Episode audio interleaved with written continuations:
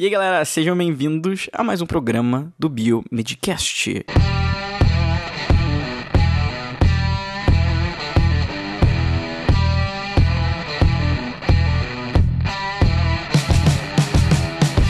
E não, dessa vez não é o Otávio Brito dando aquele grito de Tarzan antes de começar o programa. Eu acho que vocês devem estar estranhando isso.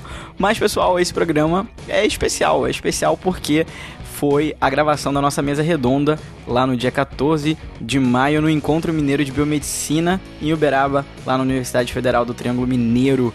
É, eu só tô fazendo essa abertura, na verdade, é só para agradecer de verdade todo mundo que estava lá presente, todo mundo que foi falar com a gente, tirar uma foto, é, sabe, elogiar, falar que escuta o programa, pessoas contando de momentos que eles uh, se divertiram ouvindo a gente, não importando o lugar onde eles estavam, e foi sensacional é, ouvir tudo isso e poder palestrar para todo mundo, mostrar um pouco é, da biomedicina de outros ângulos, é, de outras áreas, de outras ideias que a gente teve, foi realmente sensacional. Eu também, em nome de toda a equipe, queria agradecer a comissão organizadora do encontro, foi incrível. É difícil nomear todo mundo aqui porque é uma lista de várias pessoas.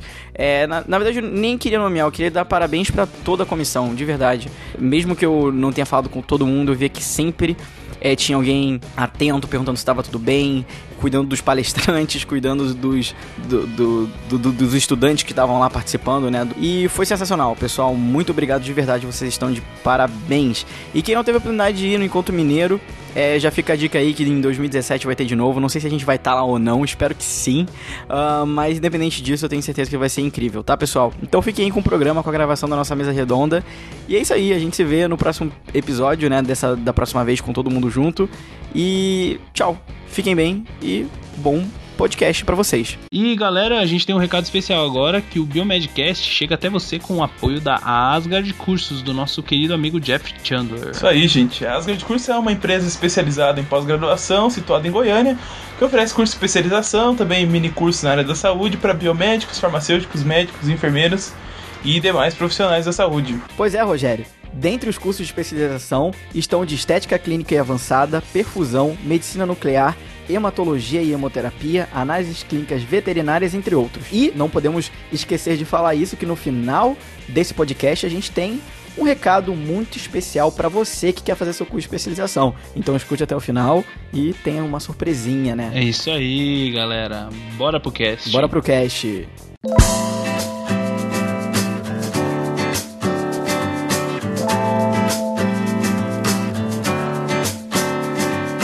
Palestras, formando a, mesa redonda, intitulada Me Informei, e agora? Então, para compor essa palestra, vamos convidar todos os membros do Biomedcast. Bruno Câmara Lopes Costa, que é graduado em Biomedicina pela Faculdade Padrão, pós-graduado em Hematologia e Hematoterapia pelo Programa de Residência multiprofissional em área de saúde do Hospital das Clínicas da Universidade Federal de Goiás. Luiz Guilherme Hendricks é Santos Aragão, acadêmico do curso de Biomedicina da Universidade Fevale, no Rio Grande do Sul. E o Octávio Augusto da Costa Brito, especialista em saúde da criança e do adolescente, biomédico formado pela Faculdade de Pequeno Príncipe. Então vamos receber o pessoal, formar a mesa aqui. É,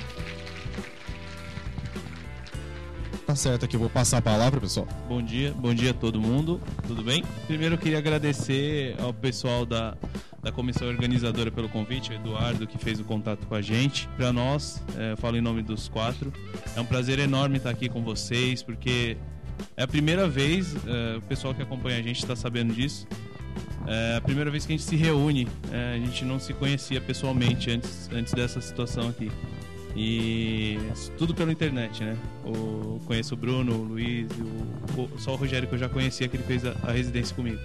Graças ao evento a gente está tá se conhecendo pessoalmente aqui hoje. Uh, antes de começar, eu queria perguntar para vocês quem aqui conhece o Biomedcast? Bastante gente, hein? Bastante gente, legal. E outra pergunta que eu queria fazer, só pra gente poder saber com quem que a gente tá falando, tá? É, que, a maioria aqui não é formado ou é formado? Quem é, quem é formado aqui? É, a maioria está na graduação, né? Beleza. É, vocês, vocês são, os nossos, são o nosso público hoje. Então, vocês querem se apresentar primeiro? Aí depois a gente começa? Então, uh, bom, ele já fez a minha apresentação. Eu sou biomédico, formado pelo Pequeno Príncipe. Esse nome é meio estranho para quem não é lá de, de Curitiba, mas, mas é, é, uma faculdade bem conhecida lá em, em Curitiba e no Paraná, é, é referência. E aí depois da faculdade eu fiz a residência junto com o Rogério. Ele é meu veterano na faculdade também, fez a mesma coisa que eu. E depois eu fui trabalhar, fui pro mercado de, de, de análises clínicas, mais para a parte do, de apoio laboratorial.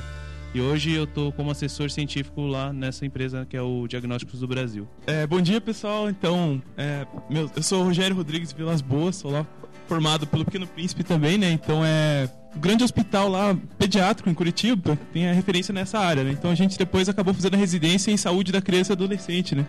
Foi o que a gente fez junto ali é, em 2013 até, 2000 e, até 2015, né? Isso aí. É, além disso, eu sou mestre em engenharia biomédica, bem recente. Terminei agora em março, né?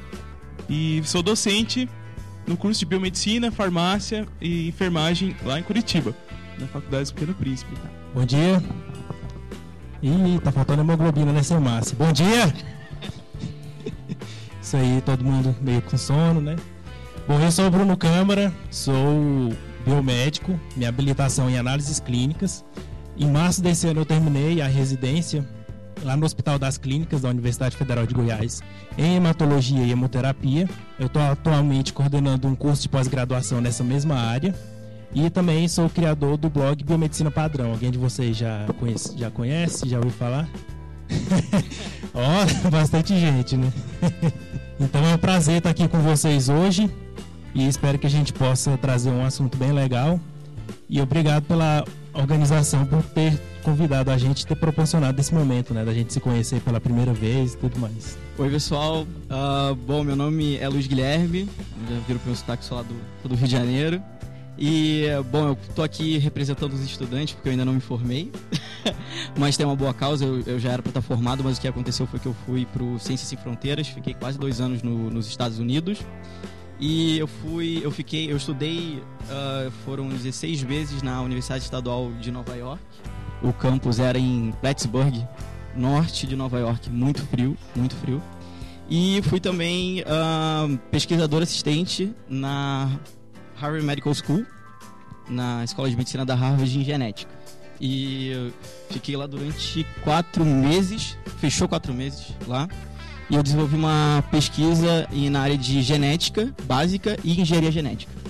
Foi com a CRISPR, né, a parte de edição de genoma.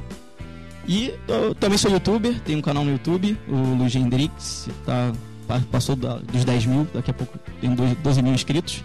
E do Biomedcast, né? Eu fui o não, não entrei junto com eles, fui, fui convidado depois para participar.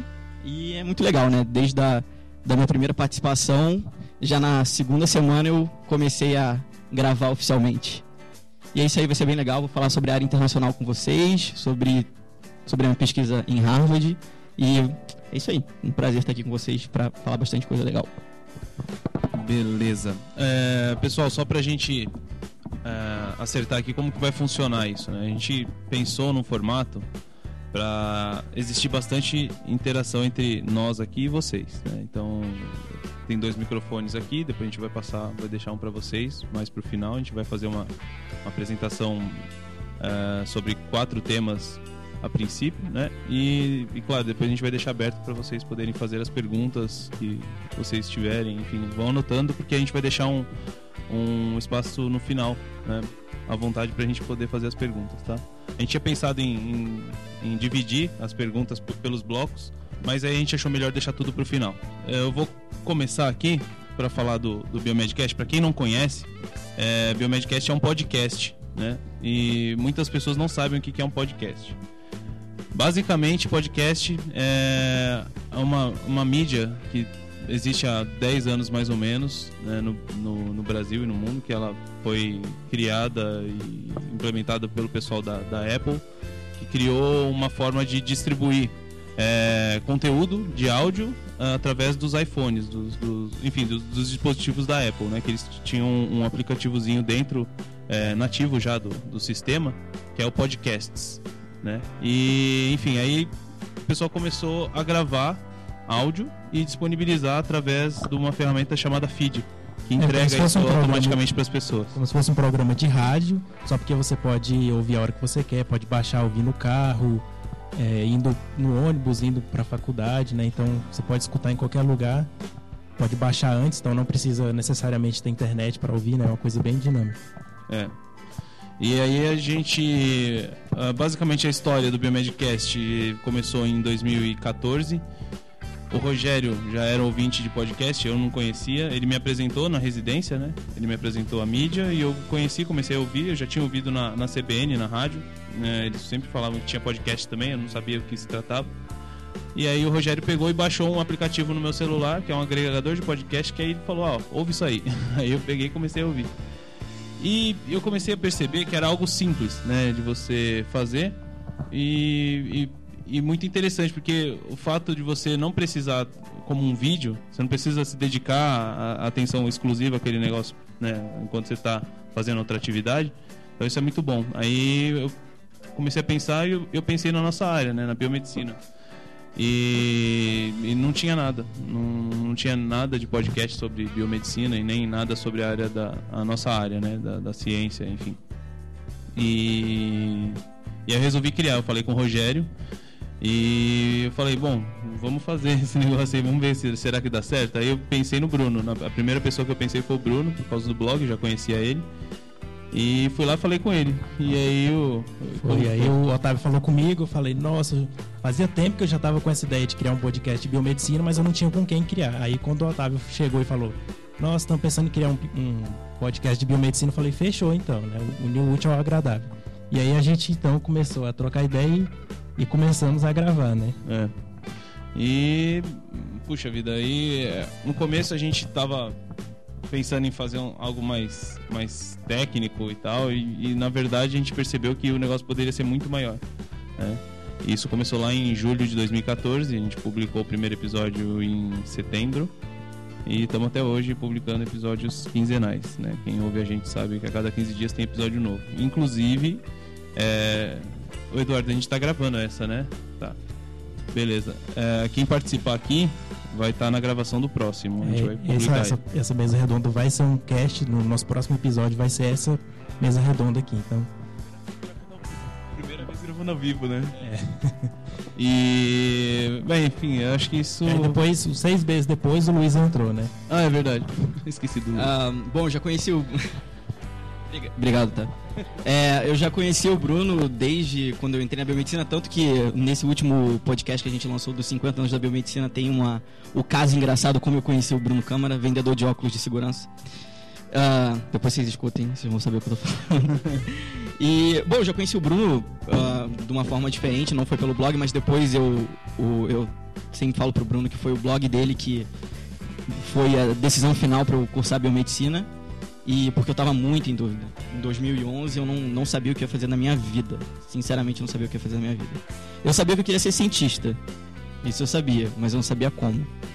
E aí, pesquisando, né, conheci o, o blog e depois fui, entrei na biomedicina e fui, né? Tô, fui, fui lá. E aí eu, um dia eu mandei um áudio pro dia do biomédico. Aí depois o Bruno me convidou pra gravar um, o podcast do, sobre o Ciência Sem Fronteiras. Né? Eu e o Rodrigo, que era. Que agora já tá formado, tava na Inglaterra.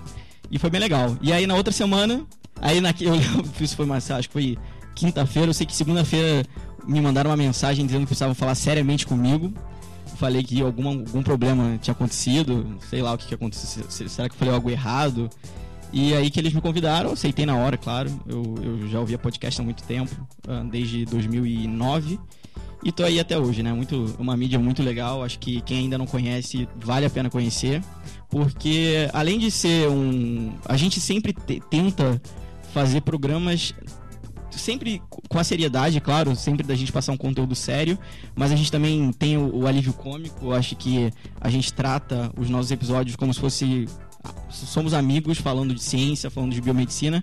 Isso ah, a gente passa conteúdo também educativo, como a gente já fez. A gente tem a nossa série ah, do mundo un- universo microscópico que a gente já fez sobre as bactérias.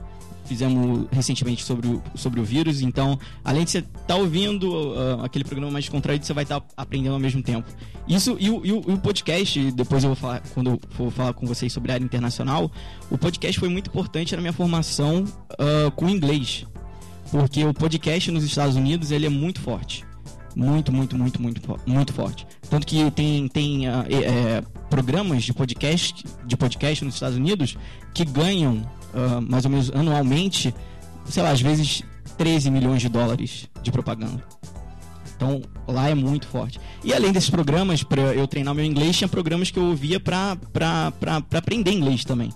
Né? Porque você imagina, você ter o inglês do, do videogame, daquilo lá, chega na hora é totalmente diferente, né? Nunca é o que a gente acha que vai ser. Pelo menos comigo foi assim. Então é uma mídia que a gente vai divulgar bastante e é isso aí, né? Escutem podcast e o Biomedcast, pessoal. Isso aí, isso aí.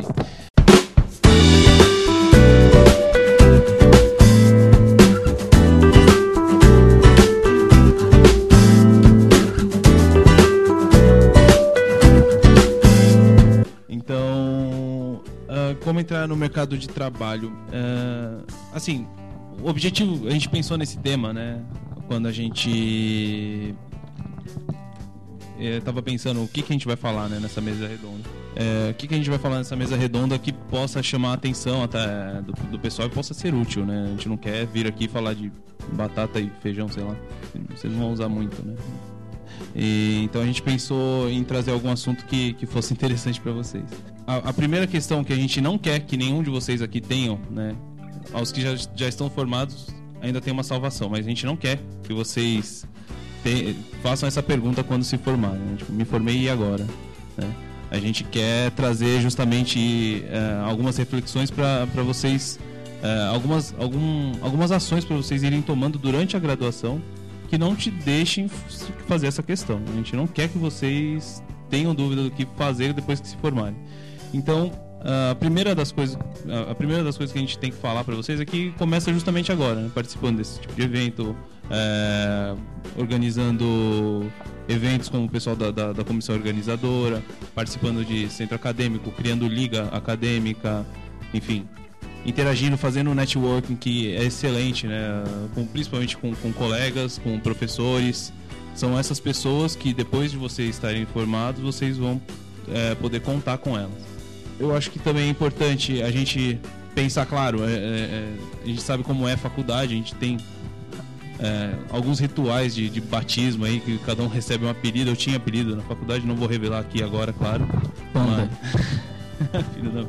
Mas é, a gente tinha, tem apelido né, na faculdade e a gente cria aquela imagem, o pessoal sempre é, descontraído, brincando, enfim, mas é, a gente não pode, claro, deixar essa imagem ser, ser superior ao, ao, profissional que você vai se tornar, né? Basicamente é isso e... Bom, o seguinte, né, gente? Uh, eu, eu, como docente, assim, tô dando aula, tô falando com todo mundo, tô observando todos os alunos. Então, assim, quando vocês estão na aula, vocês já estão entrando no mercado de trabalho. Não tem essa história de você esperar se se formar. O que você está fazendo todo dia lá entregando seu trabalho, se você faz certinho, se você vai atrás das coisas, se você vai tentar fazer algo a mais, vai contar muitos pontos na hora de você receber, entrar em contato e ter possibilidades de você entrar no mercado de trabalho antes mesmo de você se graduar, né? Então você tem um bom relacionamento com o teu professor, com os teus colegas de turma que depois vão, vão ser colegas de profissão e e é assim que a gente vai construindo pouco a pouco a nossa rede para quando a gente chegar no final do nosso curso lá, a gente já sabe para onde a gente pode ir. Você não tem que se fazer essa pergunta depois. Essa pergunta tem que ser feita todo dia. Onde que vou, que, que eu vou fazer quando eu me formar, né? E aí você vai todo dia respondendo essa pergunta. Se eu não tenho, se eu não sei agora, eu vou fazer alguma coisa que vai me dar mais chance de é, ter mais possibilidade de eu poder escolher uma coisa boa mais para frente, né? Então não deixe para a última hora, vão fazendo as coisas que estão ao alcance, né? entre em contato com as pessoas, isso vai fazer muita diferença, né? É, uma coisa que eu também queria falar, como eu tô aqui na posição ainda de estudante, né, não como biomédico, mas quando eu entrei na biomedicina, eu sempre falo isso, é, não sei se, acho que muita gente caiu de paraquedas aqui na biomedicina, não sabia o que era a profissão. Eu não fui um deles, vou falar por quê. quando eu estava muito em dúvida no que eu ia seguir, eu pensei em medicina, eu pensei em engenharia, eu pensei em jornalismo, minha mãe é jornalista, eu gostava muito uh, de, de, de, de, escrever e né, aquela coisa, você vai vendo no que, que, no que, que, no, no que, que você gosta, né? E quando eu vi que eu queria ser cientista, que eu, na verdade, eu sempre quis ser cientista, só que eu só fui perceber isso quando eu fui, então, realmente entrar na graduação, porque eu, eu sempre uma criança, né, uma, uma pessoa sempre que eu, eu nunca aceitava a resposta padrão. Acho que isso é uma coisa que quem gosta de ciência vai perceber, ou se ainda não percebeu, você vai perceber. Vai perceber que as respostas que as pessoas vão dar para você, básica, não é o suficiente. Você vai querer se questionar e você vai, não, mas por que, que é assim? Como é que isso tudo funciona, né? E esse meu, esse, esse, esse meu perfil de, de, de querer investigar, é, eu pesquisei muito sobre sobre a biomedicina. Tanto que antes de entrar eu já, já tinha ideia sobre mercado de trabalho, Acho que como aqui a maioria deve ter ah, já deve ter escutado, ah, vou fazer biomedicina, sempre vai ter aquele que vai dizer, tá louco, cara, não vai ganhar nada, né? Vai melhor tocar to, é, tocar violão na no trem, você vai ganhar mais. Uh, né? Eu escutei isso muitas vezes, escuto ainda, infelizmente ainda escuto uh, de pessoas que realmente não são informadas. Mas eu acho que desde aquele momento que eu comecei a defender a biomedicina, que eu falei, não, eu vou ser um biomédico, eu vou ser um excelente aluno, porque quando você entra na, na graduação, é, eu estou agora no sexto semestre, vou, semestre que vem eu vou para o meu estágio e fazer meu TCC e ano que vem me formo. desde do, do, quando eu entrei na graduação, eu comecei a observar muito os meus colegas na forma em que eles uh, tomavam as atitudes, que eles agiam e tal. E eu fiquei, infelizmente, fiquei decepcionado com a, com a grande maioria. Essa é a verdade. Eu fiquei bem decepcionado. Porque às vezes as pessoas, quando entram na, graduação, ou é, sei lá, no meu caso, a minha faculdade é uma faculdade privada, então é, a, a, a, minha grade curricular ela não é em bloco fechado, né? Então, sei lá, a turma nunca é igual. Isso pode ser bom, né? Evitar briga e enjoar das pessoas, né? Uh, mas então uh, era aquilo. Eu sempre tive muito contato com pessoas diferentes. Essa foi, foi, a, foi a verdade. O que mais me deixava triste em, em relação ao, aos, aos, meus colegas, primeiro é que muitos levavam a, o curso como uma competição. Como uma competição. Não, eu vou ser melhor que você, eu vou tirar uma nota maior que você, eu vou esfregar na sua cara, é, eu vou ganhar mais dinheiro que você. Isso é ridículo. Isso é ridículo. Quer brigar, quer competir? Bota um FIFA, vamos jogar videogame. Vamos, sei lá, jogar paciência e ver quem, quem vai mais rápido.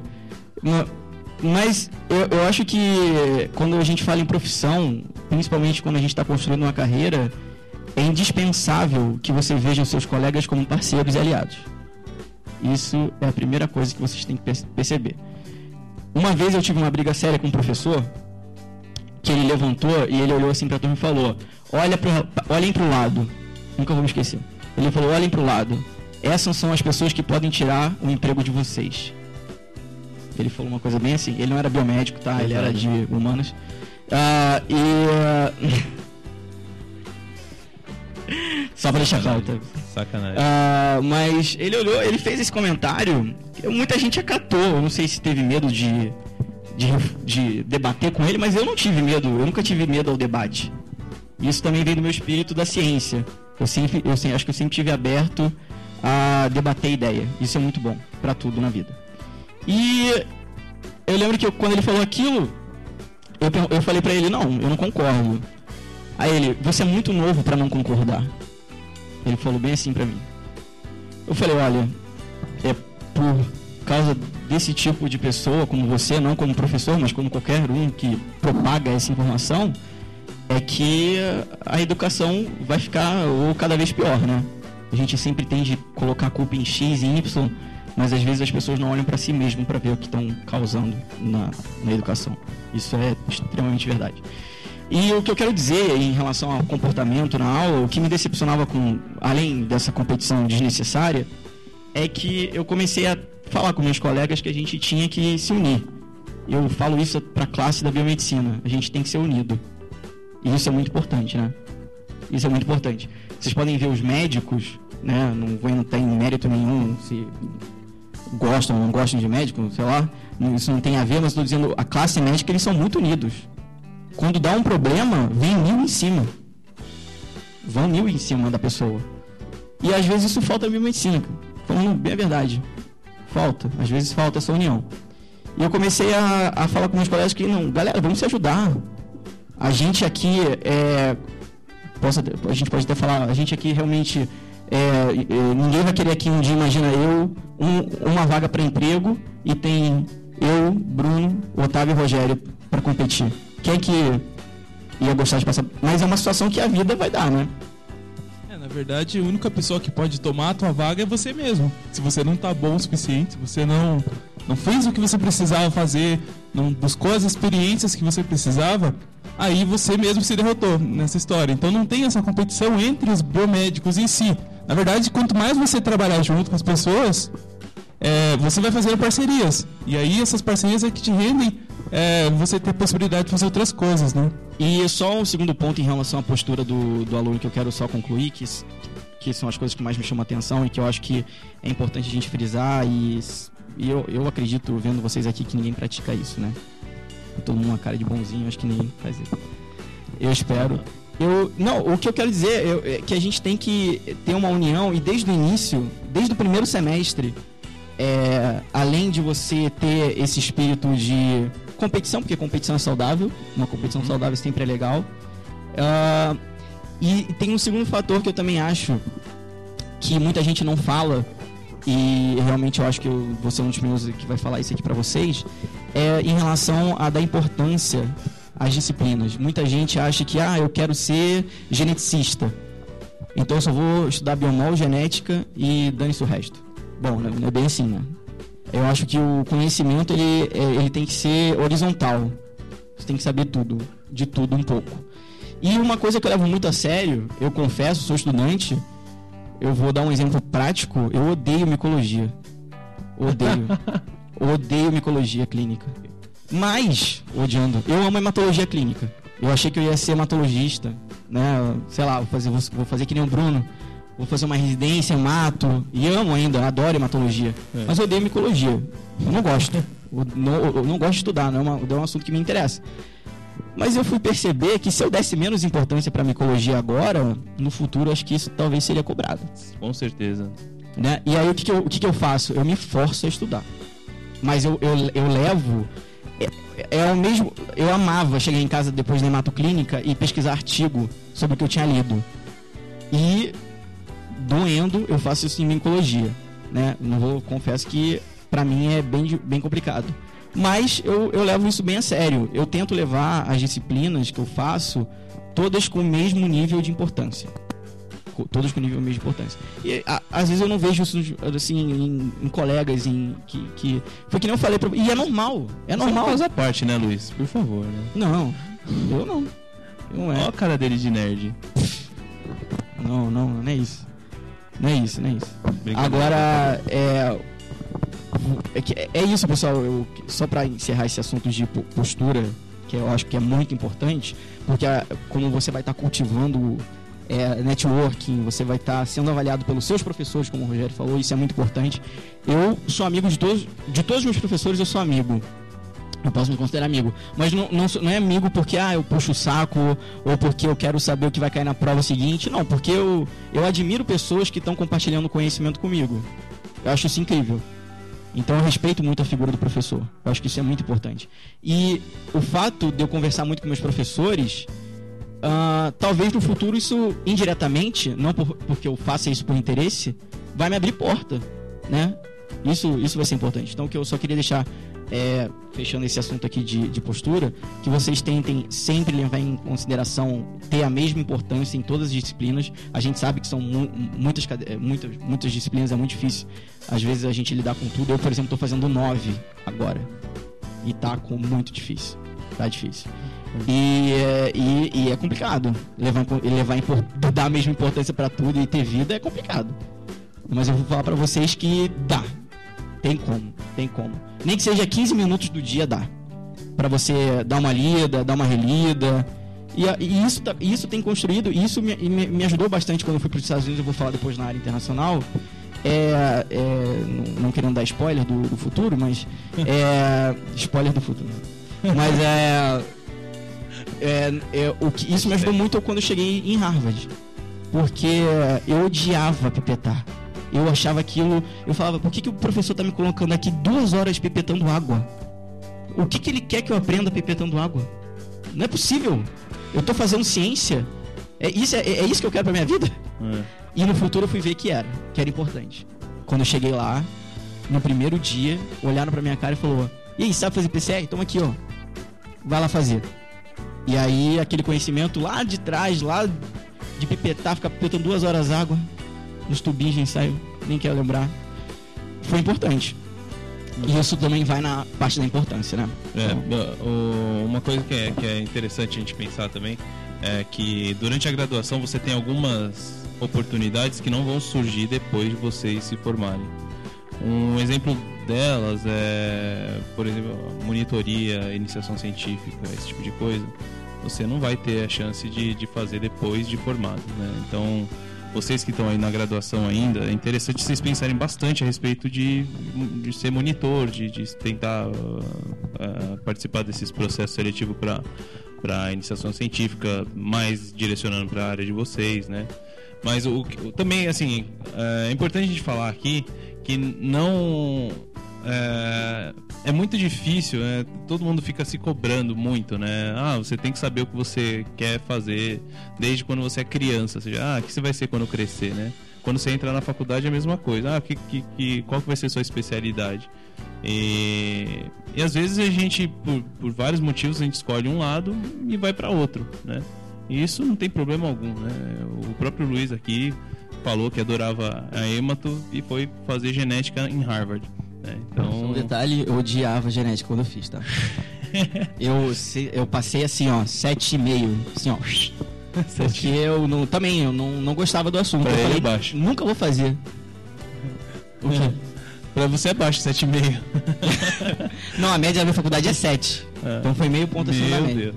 Não, mas foi quase. Onde já se viu tirar 7, né? Não, mas é, mas é verdade. E, e, e Otávio, é importante a gente falar isso agora, de da, da, da gente não ficar focado em uma direção só, né? Ah, sim, sim, claro, claro. É, é, é legal se- sempre você pensar, ah, bom, é, sempre é importantíssimo para tudo que você vai fazer na vida, né? Mas como a gente está falando sobre carreira dentro da biomedicina, é importante você ter plano A e plano B, né? Vou, eu adoro perfusão, como é o caso do Bruno. É, mas e se não rolar? Pra onde que eu vou? Eu gosto um pouquinho também de micro. Ninguém gosta de micro durante a graduação. né? Ah, sério? Ok, não. Eu, eu adoro micro, mas depois da graduação. É. É só depois. Eu, eu- durante a residência eu fiz um estágio em CCIH, em controle de infecção hospitalar, e, e, e passei também por, pelo setor de microbiologia no, no laboratório. Lá eu aprendi a amar a microbiologia. Mas antes eu não conseguia gostar, assim. E era, talvez, não sei, né? Eu pensei que fosse da minha professora, mas não era, não era, não era, porque tinha outros colegas de, de outros cursos também que não tinham aula com a minha professora que também não gostavam de microbiologia. Mas, né? E você tem que ter sempre um plano B, né? Esse é o importante. É, pensa sempre um plano B, C, D.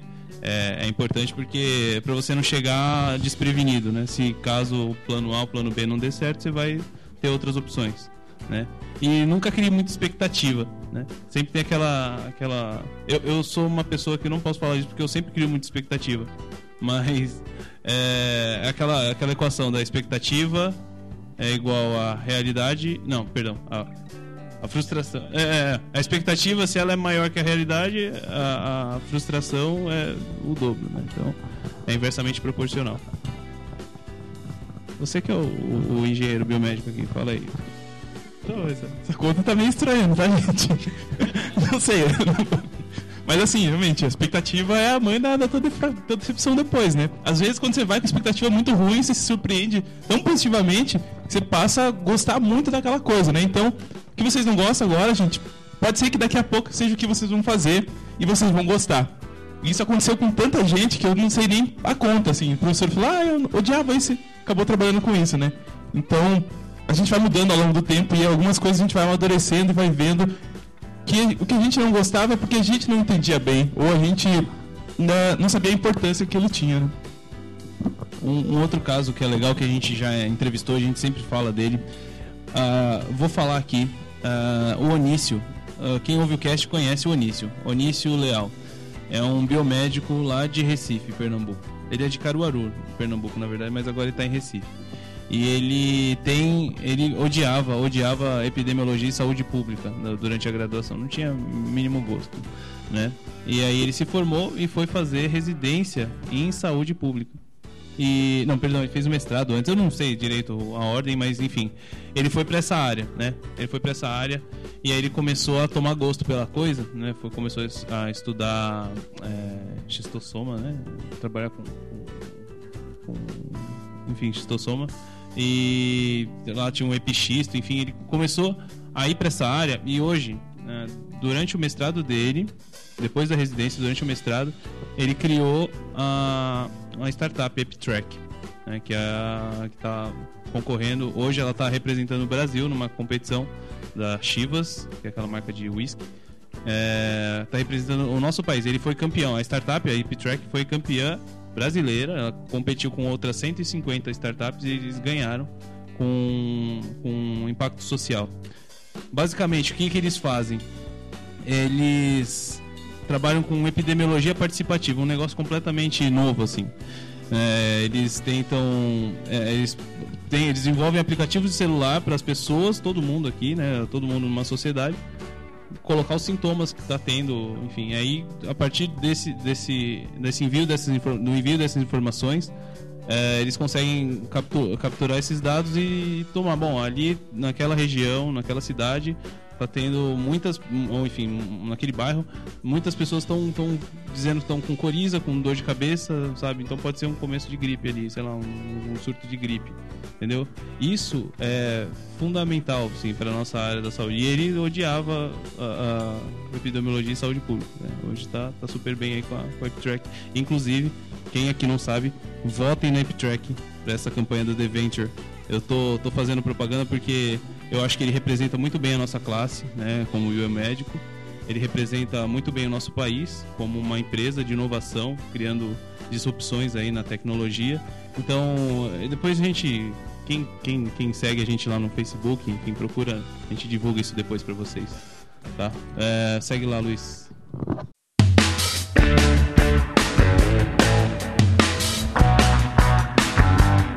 Bom, agora é comigo então. Bom, pessoal, é, já dei uma introdução mais ou menos de, do, do que, que, eu fiz no exterior e tal, mas eu só queria rapidamente dizer para vocês como é que eu fui parar lá. Como é que eu fui parar no exterior. Eu sei que tem muita gente, muita gente me procura, principalmente pelo meu canal do YouTube, que eu falo, fiz bastante vídeo de intercâmbio, fiz, faço vídeo de ciência também, e muita gente quer saber como, como, como é que você vai ir para lá ainda mais sem pagar nada, né? Uh, e eu vou só rapidamente contar para vocês como é que eu fui parar nos Estados Unidos. É, assim que eu entrei no curso de biomedicina, eu sabia que é, eu queria ter uma experiência no, no, exterior. Eu já tinha visitado os Estados Unidos como turista, mas é, eu, eu não via os Estados Unidos assim como aquela coisa ah, Disney, ah, não sei o que, não. Eu via pela potência que eles são em inovação e investimento em ciência. É uma coisa inacreditável. É inacreditável o, a quantidade de dinheiro que é investido é, nas pesquisas, não só dinheiro público, né, do, do governo, de, a, da NIH, e de, dependendo de, de, de, ONGs e tal, é, vem de, de, de empresas privadas, né? Então, vem, de, vem dinheiro realmente de todos os lados que você pode, pode imaginar. Então, realidade um pouco diferente daqui do Brasil, né? Eu sabia que muita gente falava mal da ciência do Brasil né? Que aqui é difícil fazer ciência e que a gente tem laboratórios ruins, o que para mim é uma claro, tem devem ter lugares que realmente não não tem investimento necessário, mas você pode ver que existem laboratórios de universidades federais que são inacreditavelmente enormes, com uma tecnologia imensa, né? Então realmente só dar uma pesquisada a mais nisso. Mas eu sabia que eu queria ir para os Estados Unidos para fazer ciência no Brasil. Esse era o meu objetivo, era trazer um retorno pro Brasil. E aí então, em 2014, 2014, né? Depois de uma decepção amorosa, é, eu. Não, brincadeira. Meio verdade, meio brincadeira. É. eu decidi que eu- verdade. realmente era hora de eu tomar uma atitude em relação a isso. Eu já tava no meu. indo pro meu terceiro ano de graduação.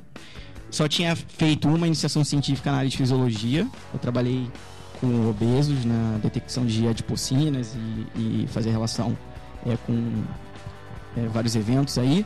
E que realmente é, pra mim não, não tinha sido muito legal, assim, não, não, não foi uma coisa que foi legal por eu ter aprendido o básico, mas ainda não era aquilo que eu queria fazer.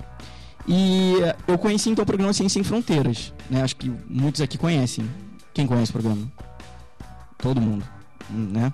O Ciências Sem Fronteiras ele não se ele não não, não se base- baseia ou se baseava porque infelizmente as bolsas elas foram suspensas e não o programa suspenso, as bolsas, né? Mas com sem bolsa não tem programa, né? Mas é, por enquanto não, ninguém sabe se vai voltar. Enfim, mas eu descobri o programa Ciência Sem Fronteiras que levava estudantes e no meio da graduação ou no início para fazer parte da, do ensino no- em alguma universidade, né? Não só nos Estados Unidos, em vários países. E aí aquilo falou, nossa, é minha chance. Minha chance é, é essa. E depois de uma semana abriram as inscrições para Ciência Sem Fronteiras. Realmente foi uma coisa de, sei lá, destino, sei lá. Não sei se vocês acreditam muito, eu mais ou menos, sei lá. E abri as inscrições e falei, caramba, vou, vou, vou me inscrever. Me inscrevi no programa, é, passei o processo seletivo, é, cada universidade tinha um mini processo seletivo dentro dela, né? Aí teve o processo seletivo dentro da minha universidade, passei. Aí teve o processo seletivo da CAPES, né? Que foi a foi, foi o órgão que estava dando dinheiro para as bolsas, né? E, e é isso. Aí eu fiz uma prova de proficiência, caí num grupo lá de inglês, mais ou menos, e que eles me deram uma bolsa, além da minha bolsa para estudar um ano numa faculdade americana, eles me deram uma- mais uma bolsa para eu fazer um curso de inglês. E foi muito bom. Eu já tinha um nível hum, mais ou menos avançado, né? Mas é, é engraçado, é difícil você medir nível de inglês. Ah, eu sou avançado em inglês. Você chega lá, cara, é the books on the table. Essa é a verdade. Não sai, não sai. É, você pode treinar durante horas e só a imersão 24 horas naquela cultura que vai fazer de você, eu acredito assim, totalmente fluente, né?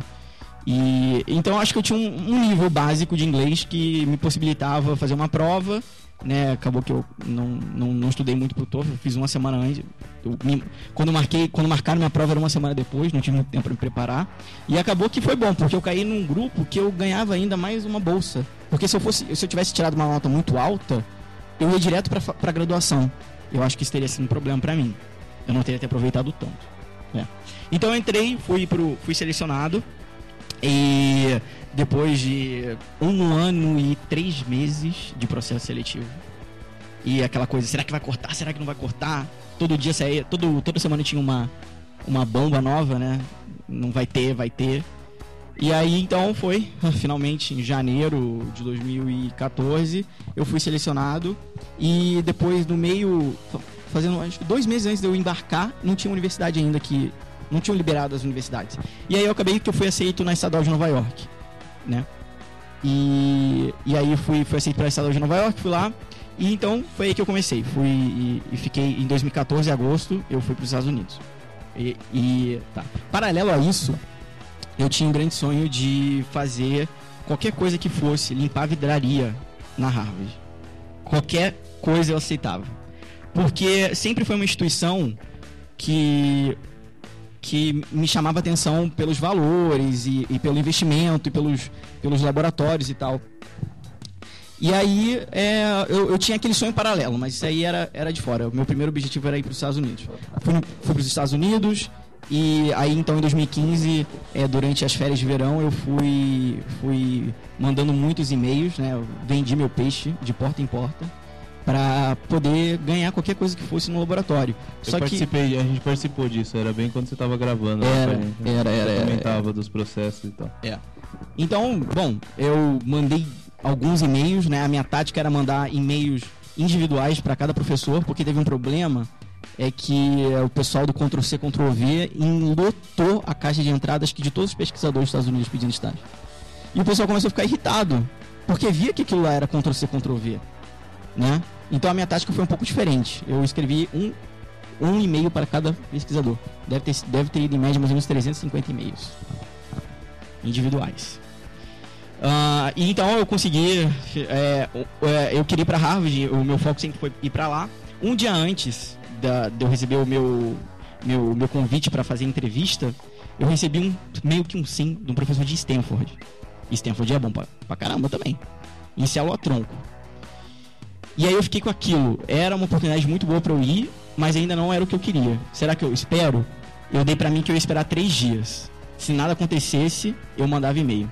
Falava, beleza, tô indo aí. Um dia depois eu recebi um e-mail de uma pesquisadora na área de genética, que era a área que eu queria, meu número um que eu, que eu, que eu queria, e fui.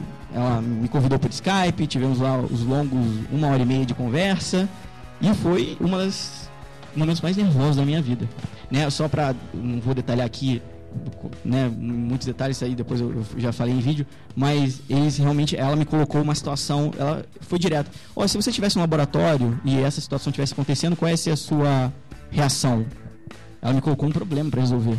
Um problema com PCR, nunca vou esquecer. E aí eu, daquele meu jeito, eu consegui e por incrível que pareça, acertei. Eu acertei o que ela queria ter falado.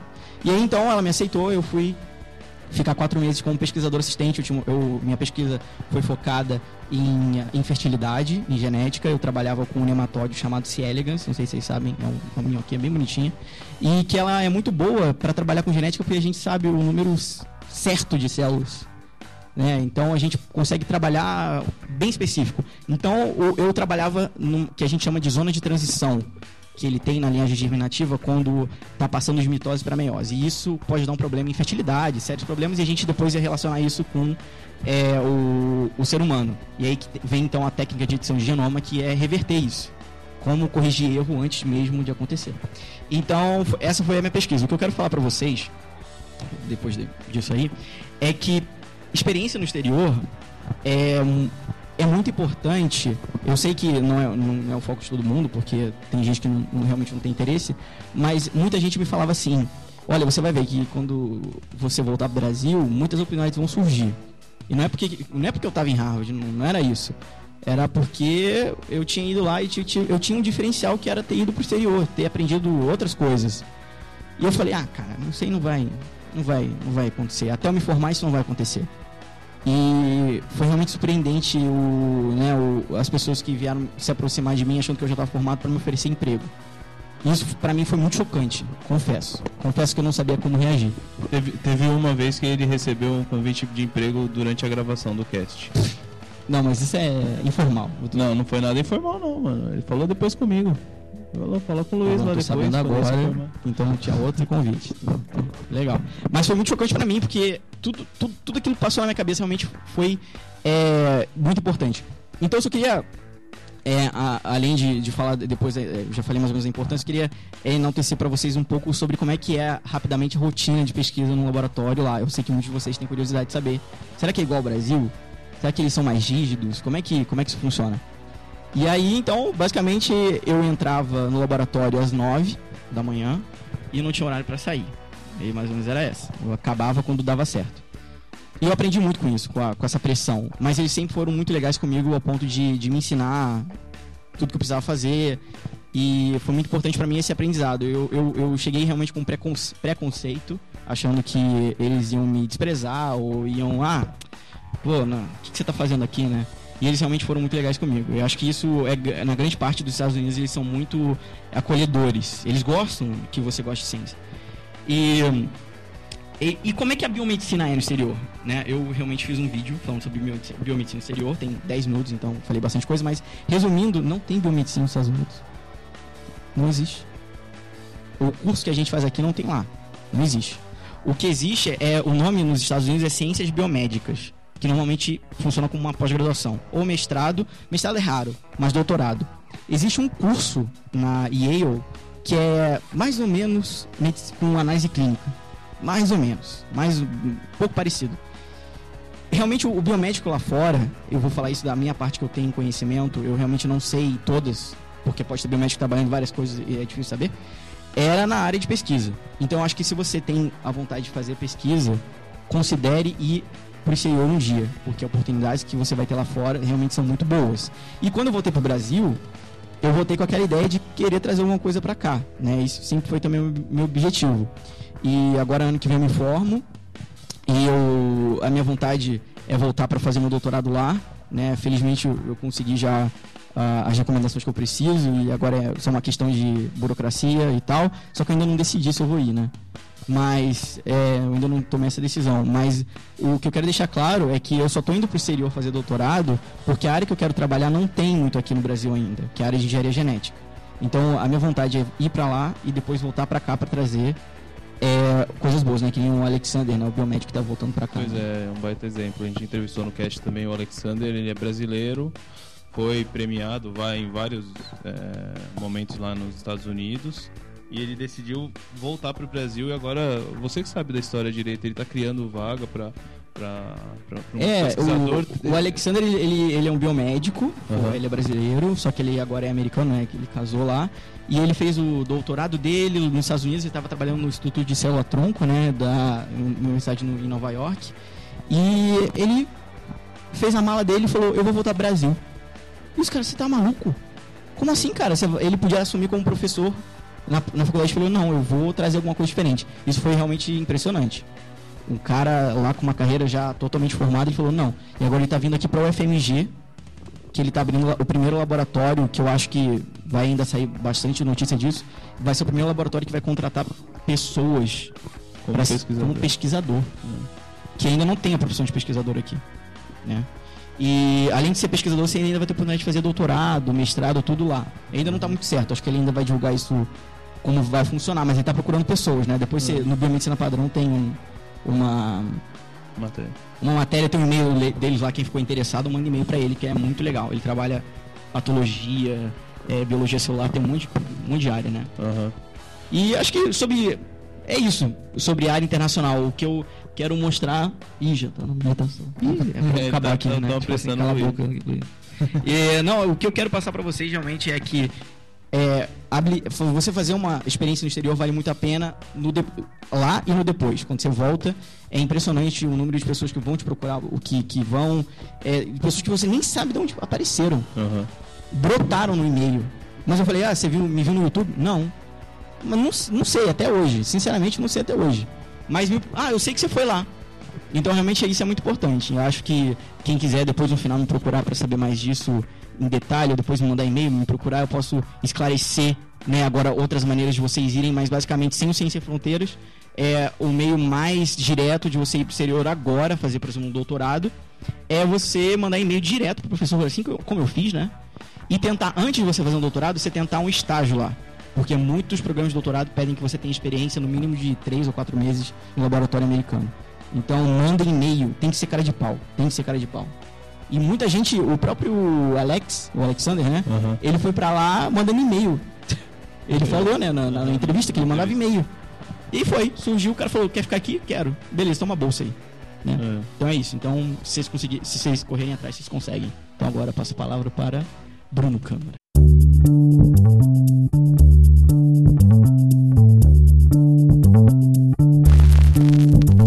Bom, então a gente viu essa experiência do Luiz aí no exterior. E uma coisa que tem gera muita dúvida na gente, né? Depois de, de formado, é escolher uma habilitação, né? Primeiro, quais são as formas que a gente pode é, incluir uma habilitação na nossa carteira do CRBM?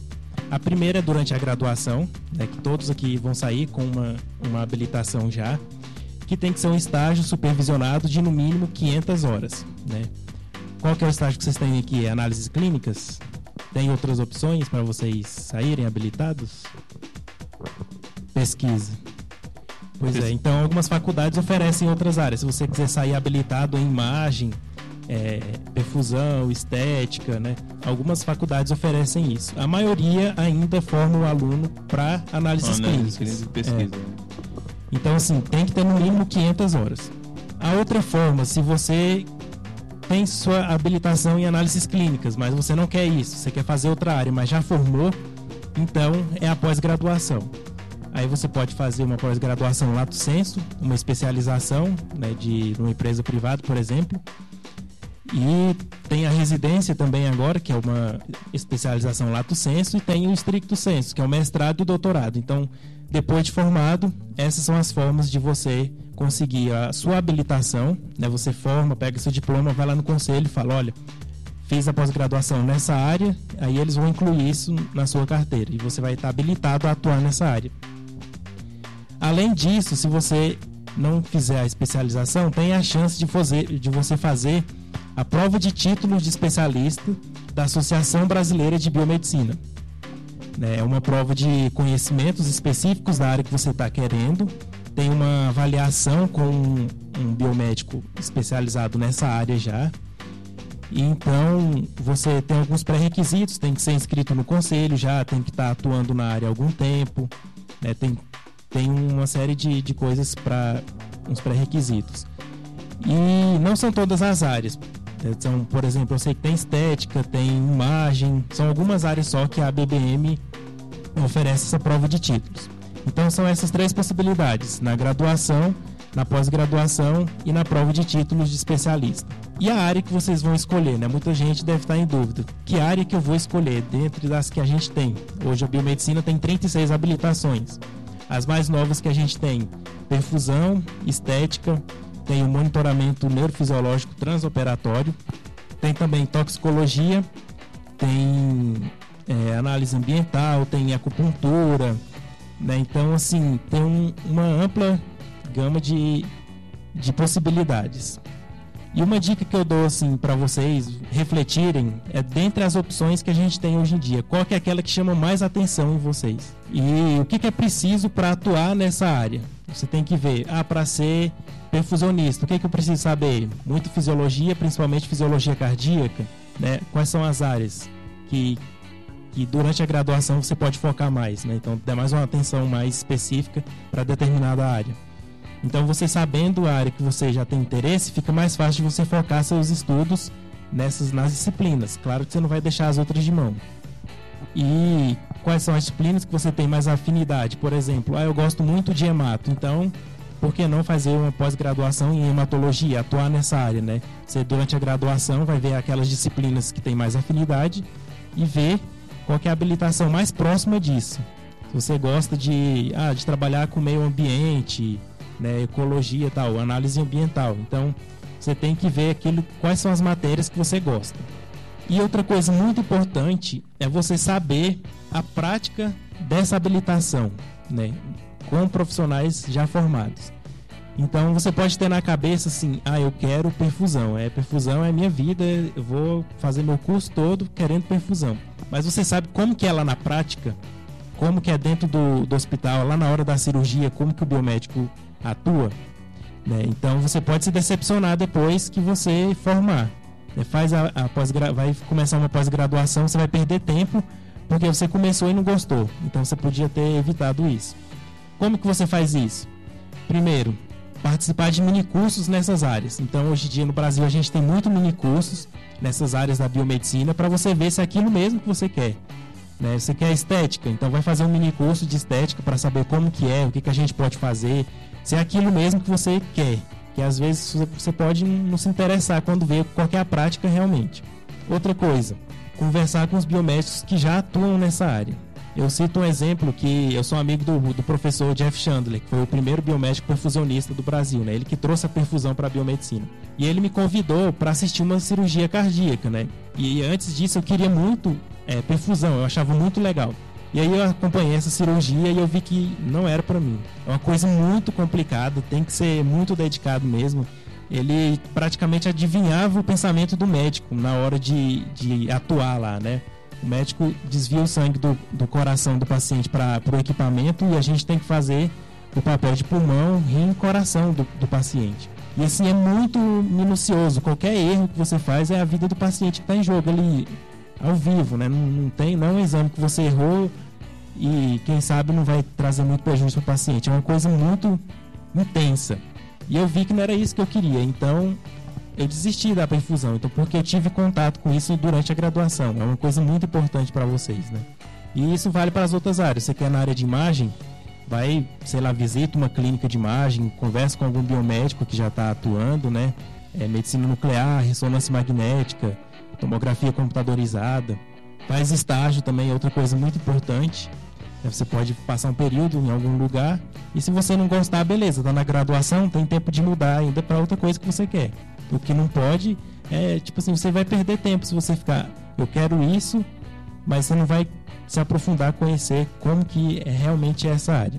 E você tem que fazer aquilo que você gosta, né? Muitas vezes a estética, que é o, o bambambam da, da biomedicina agora, né? Muita gente entrando na estética, na biomedicina por causa da estética, muita gente formando, eh, se especializando em estética.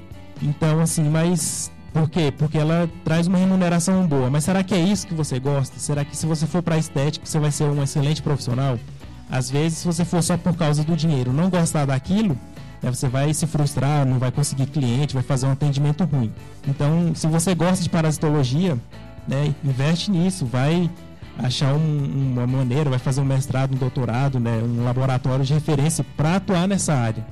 né, in- independente da, daquilo que, que vão te oferecer de, de remuneração, com, com o tempo, com o seu conhecimento, você vai podendo né, avançando sua remuneração. Então, no começo, depois de formada, a nossa experiência não é muita.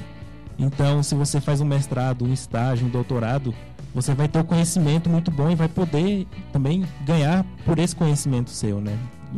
Resume tudo o que a gente sabe, né? Se você fosse dono de um laboratório hoje, você se contrataria para ser um excelente profissional? Então, você tem que refletir isso e escolher aquilo que você realmente gosta? E assim, essa parte de habilitação era isso. Agora, o Rogério vai falar um pouco da área acadêmica, né? Então, como eu sou mestrado aqui do turno, da turma por enquanto, é, falar um pouquinho sobre essa parte acadêmica, que eu acho que assim, é a parte primordial da biomedicina. Lá em 1950 e poucos, lá em 66, quando teve a primeira turma, a ideia que tinha sido profissional biomédico é aquele que vai pesquisar, que vai dar aula. É, eu acho que isso ainda está no cerne da nossa profissão, então quem vai para essa área, a gente vai ser muito bem recebido, vai ter muita oportunidade para a gente nessa área. É, além disso, você fazer um mestrado, alguma coisa, é um passo para o mercado de trabalho também que muita gente não enxerga.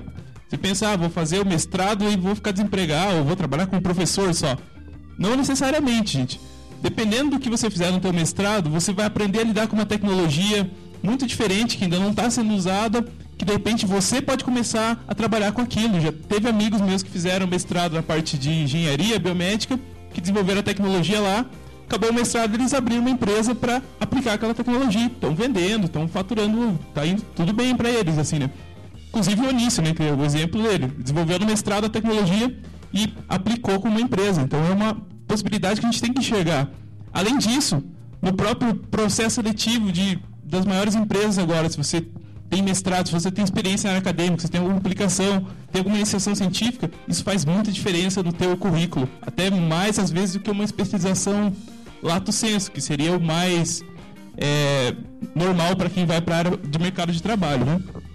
É, como aqui já é uma das áreas da pesquisa, acho que você já deve saber muito bem como é que funciona e tal, né?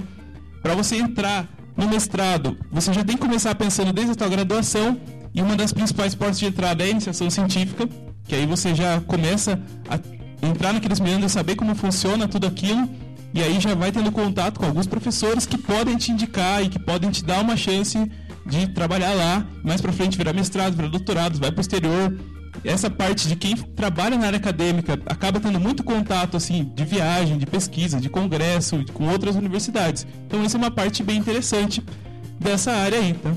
É, então, para entrar mesmo, acho que o primeiro passo que você tem que fazer é pesquisar muito quais são é, os mestrados, os doutorados que estão disponíveis, ver o que tipo de profissional que eles procuram é, e se vocês se interessarem, entre em contato com o professor antes de processo seletivo, antes de tudo, para saber o que, que tem sendo desenvolvido.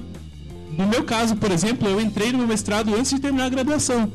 É, falei com o professor que era de outra instituição, comecei a acompanhar a pesquisa que era feita lá, através de grupo.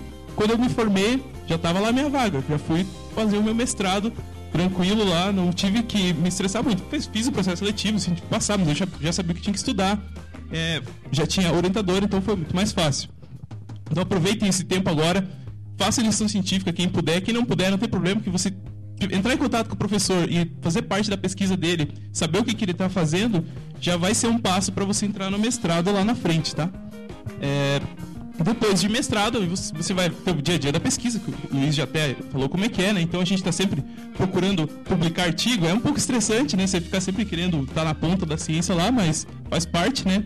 Mas é também motivador, porque você não pode ficar fazendo a mesma coisa, você tem que sempre estar tá se renovando ali para trazer novidades para tua pesquisa, tem que estar tá estudando sempre. É um pouco. É, demanda um pouco do aluno, mas ele recompensa muito também, né? É, e aí você, depois de mestrado, você pode atuar como docente, que é muito bom. Você sempre está se renovando, você tem contato com um monte de gente, é, é uma, uma profissão que é muito gratificante, assim como pro profissional, né? E aí, pesquisa e, e doutorado. Eu vou falar meio rápido, gente, porque a gente está meio com o tempo um pouco apurado. Queria abrir ainda para é, que fosse possível vocês fazerem perguntas e tal, que eu acho que tem gente aí querendo falar, né? Uh, pela parte da área acadêmica, eu acho que eu vejo, vejo por esse lado, assim, tentem entrar no mestrado porque vai ser bom, independente do que vocês forem fazer. Só procurem bem a área que vocês gostem mais e entrem em contato com as pessoas para vocês conseguirem é, seguir nesse caminho aí. E aí, para quem não quiser trabalhar junto, tem bolsa possível de conseguir, ainda tem, né? Pelo menos essa ainda tem, de mestrado, doutorado e enquanto é isso. E uma coisa que a gente acabou esquecendo de falar é da residência, né? É. Que é uma outra opção, hein? Se você se formou também e quer ir pegar uma habilitação diferente, ou se quer conhecer mais uma área, é, a residência é uma boa opção que vai te dar um, um vazamento muito bom para você trabalhar. Né? É muitas horas, é trabalho duro mesmo, mas realmente ele te forma como profissional e não só como aluno, que você pode sair se você não tiver feito. Né? É, uma coisa interessante que é eu, o Rogério e o Otávio, né, nós três fizemos residência. E assim, a gente tem bastante experiência nessa parte, né, da, desse tipo de pós-graduação, que são 5.760 horas em dois anos, ou seja, é muito mais do que uma graduação em um tempo menor, né? Então é bem intenso. A gente tem estágios fora, tem discussão de casos, tem várias áreas, né? No meu caso foi hematologia e hemoterapia, no de vocês foi saúde da criança e do adolescente. Então é. tem infectologia, tem agora abril de circulação extracorpórea, lá no INCOR.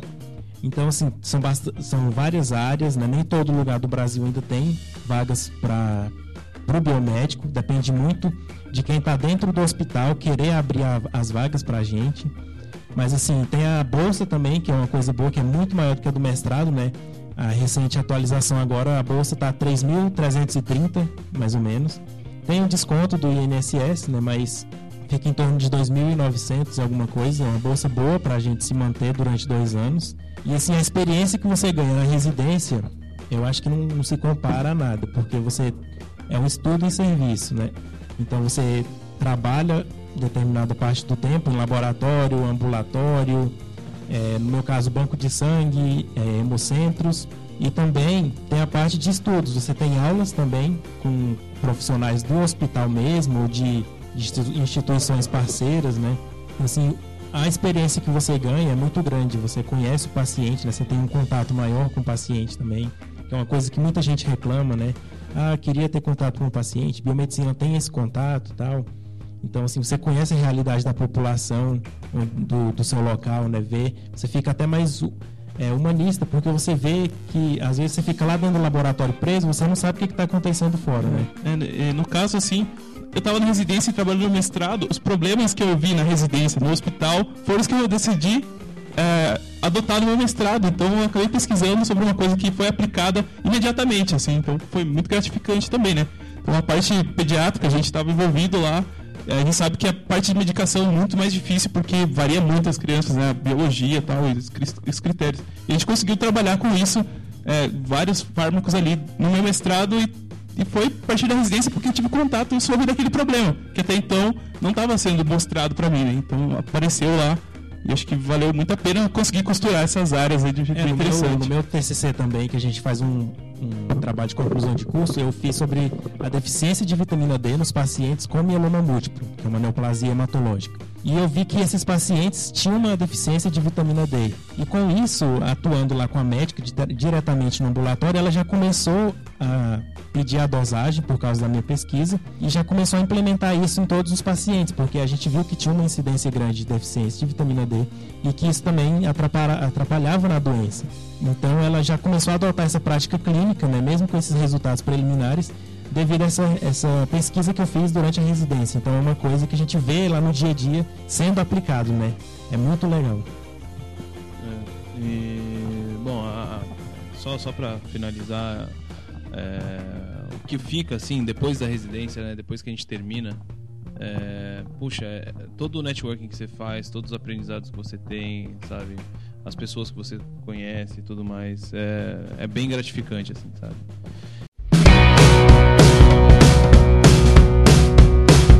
E então tá. Uh, vamos finalizar agora e abrir para vocês. Uh, ah, para quem quiser, quem não conhece a gente, tá aí biomedcast.com. E muito obrigado a todo mundo. E a gente vai abrir agora para perguntas. Se tiver alguma aí. dúvida.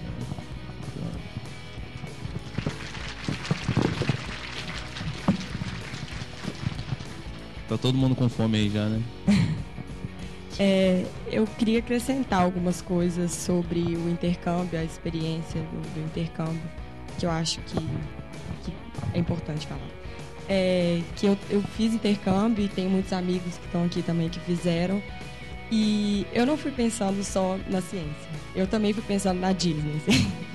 Porque, metaforicamente falando na Disney, estou querendo dizer de experiências pessoais, eu acho, de viagens que eu fiz, além de ter estudado e de ter feito estágio que são experiências muito enriquecedoras pessoalmente, assim, que, que são muito importantes para são outro, é outra cultura, são outros costumes. Eu acho que isso são coisas que agregam muito para para você ser um bom profissional, você saber lidar com pessoas completamente diferentes de você, porque você não vai lidar só com pessoas daquele lugar. Você vai lidar com gente de tudo quanto é lugar, com chinês, com japonês, com, com europeu, enfim. Então, isso é muito bacana, essa experiência é muito legal. E também sobre as aulas, eu acho que lá é, é uma experiência muito boa para você fazer aulas que você não tem oportunidade de fazer no Brasil. Porque lá você é muito mais livre, a sua grade curricular é muito mais livre do que aqui, a minha experiência nos Estados Unidos. É, então, eu, eu escolhi coisas que eu não teria oportunidade de fazer aqui. Eu fiz matérias com discussões muito mais profundas, que eu, eu trabalho com imuno. Então eu, eu fui muito mais a fundo nisso, nessas discussões. Eu, a gente tinha tipo journals assim em aulas e tal. E muita aula com discussão. E normalmente lá tem muito menos aula do que aqui. Então o, o esforço em casa de, de fazer muita tarefa em casa é muito maior. Então eu acho que isso, é, isso para mim foi muito importante também, porque eu não sou muito disciplinada. Assim. Então, eu acho que eu aprendi a ser mais disciplinada lá porque eu tinha essa obrigação de fazer sempre aquelas coisas para entregar para a próxima aula. Às vezes o professor falava: Ó, essa aula eu não vou dar, vocês vão estudar em casa e na, na semana que vem, sei lá, eu vou só fazer pergunta. Então, essas coisas que te ajudam a estudar, assim, a pesquisar mais. Eu acho que você é muito mais forçado a aprender sozinho. Isso é muito, isso é muito bacana também. É, e sobre o estágio, eu achei muito legal que eu acho que a gente às vezes menospreza muito a ciência aqui no Brasil. Porque e os cientistas do Brasil. Porque é, eu sou da FMG, então quando eu fui procurar estágio, eu falava que eu era do FMG, então eles falavam, ah, eu conheço o professor tal, é, você conhece? E falava, não, eu gosto muito do FMG, já li muitos trabalhos a respeito.